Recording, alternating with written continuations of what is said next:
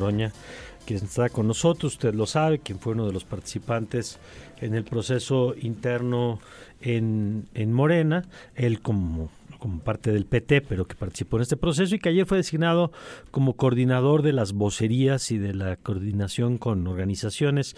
Gerardo, bienvenido aquí a Ibero 99, muy buen día. ¿Qué tal? ¿Cómo estás? Muy buenos días. Buenos días a tu auditorio, Mario. Gracias, Gerardo. A ver, pues cuéntenos primero en qué va a consistir la, labor, este tema de la coordinación de vocerías y de relación con organizaciones. Bueno, eh, pues en ser vocero y ayudar a coordinar a varios, algunos compañeros, compañeras, no sé cuántos van a ser. Este, pues si son dos ya son varios.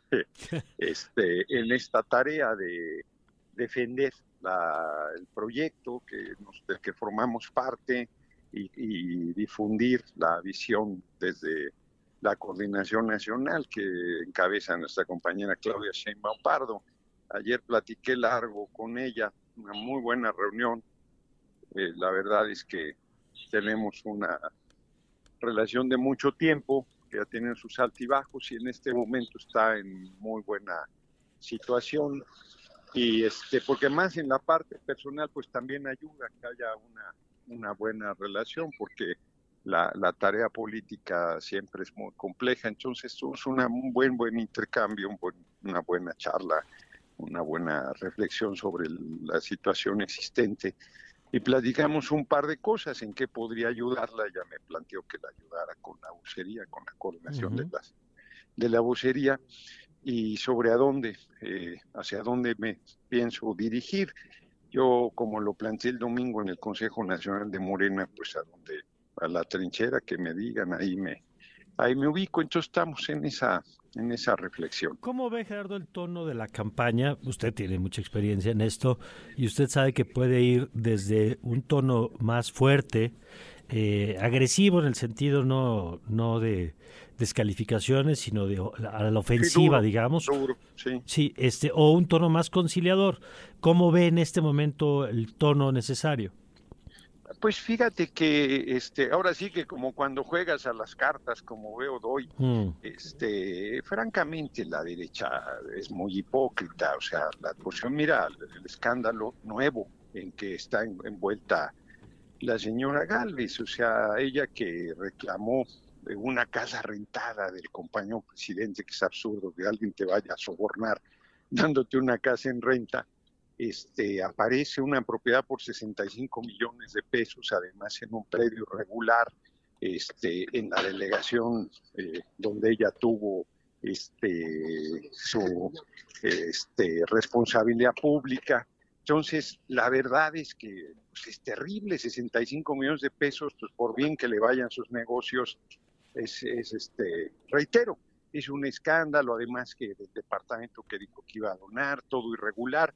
Entonces, pues esas cosas, por más eh, que no quieras que se tense, eh, si lo señalas, este, pues, pues es evidente y además hay obligación de hacerlo, pues ni modo que dejes correr ese tipo de situaciones.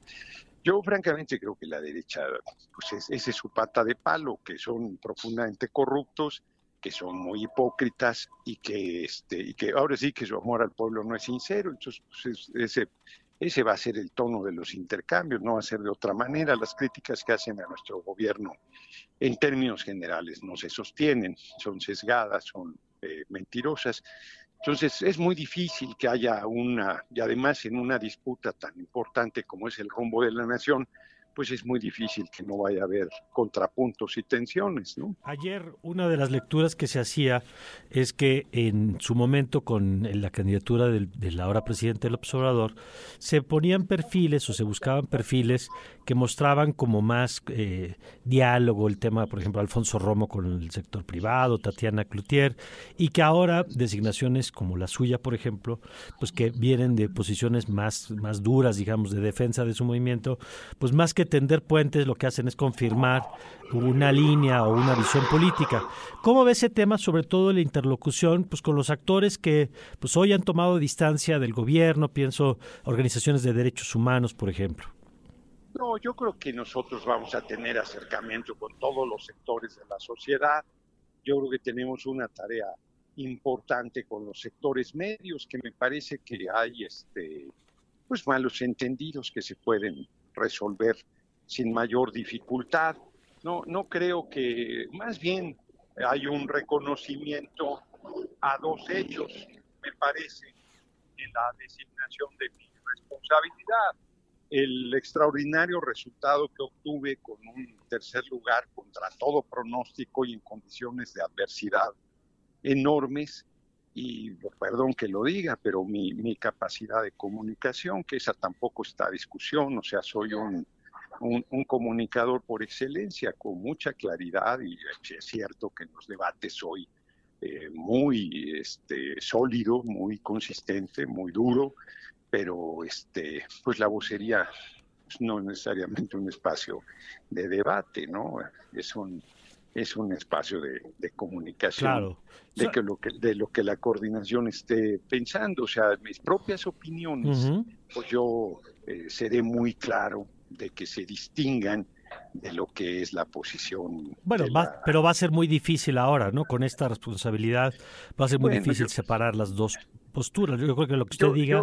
Yo, seré claro en ello, porque si bien debo ser cuidadoso, pues mm. mi, mi, voz va más allá de lo que yo pienso y considero, pues habrá temas que de repente pues, no hayamos comentado y que no haya forma de que digas, bueno, pues por eso habrá algunos donde digas, bueno, no sé, no, no sé cuál sea la posición, pero habrá otros sobre el que digas, este, pues aunque no, no hemos comentado, mi percepción es esta, ¿no? Este, eh, planteando con claridad que no es la posición institucional, pero que mi percepción pues es la que estoy compartiendo. O sea, yo, yo creo que en términos generales yo buscaré circunscribirme a porque es eh, efectivamente la representación de la coordinación nacional, que, es en este periodo de la coordinación, que es un periodo estrictamente organizativo, pero pues, que está cruzado por cualquier cantidad de tensiones y, y, eventos políticos. Entonces, este, pues sí, sí, yo, yo seré muy cuidadoso en eso, seré muy cuidadoso en eso. Por último, Gerardo, porque sabemos que además, eh, eh, obviamente somos muchos los que ahora lo estamos buscando por este tema, pero eh, en, el, en algún momento durante la campaña interna había un alineamiento, digamos, de no acudir a ciertos medios. Mm. ¿Cómo ve esa política ahora desde esa posición para lo que venga? pues? Nosotros en términos generales vamos a ir como yo lo hice y como lo hizo Claudia misma y todos los compañeros que aspiramos pues vamos a ir en general a todos los medios. Digo, yo hay algunos que, que francamente no, pues no, no, no, no veo sentido este, asistir a ellos, que son de una mala fe absoluta.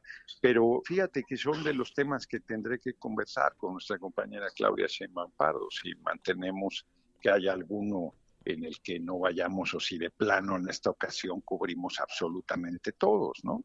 Pues sí, base de las decisiones que te tomarán.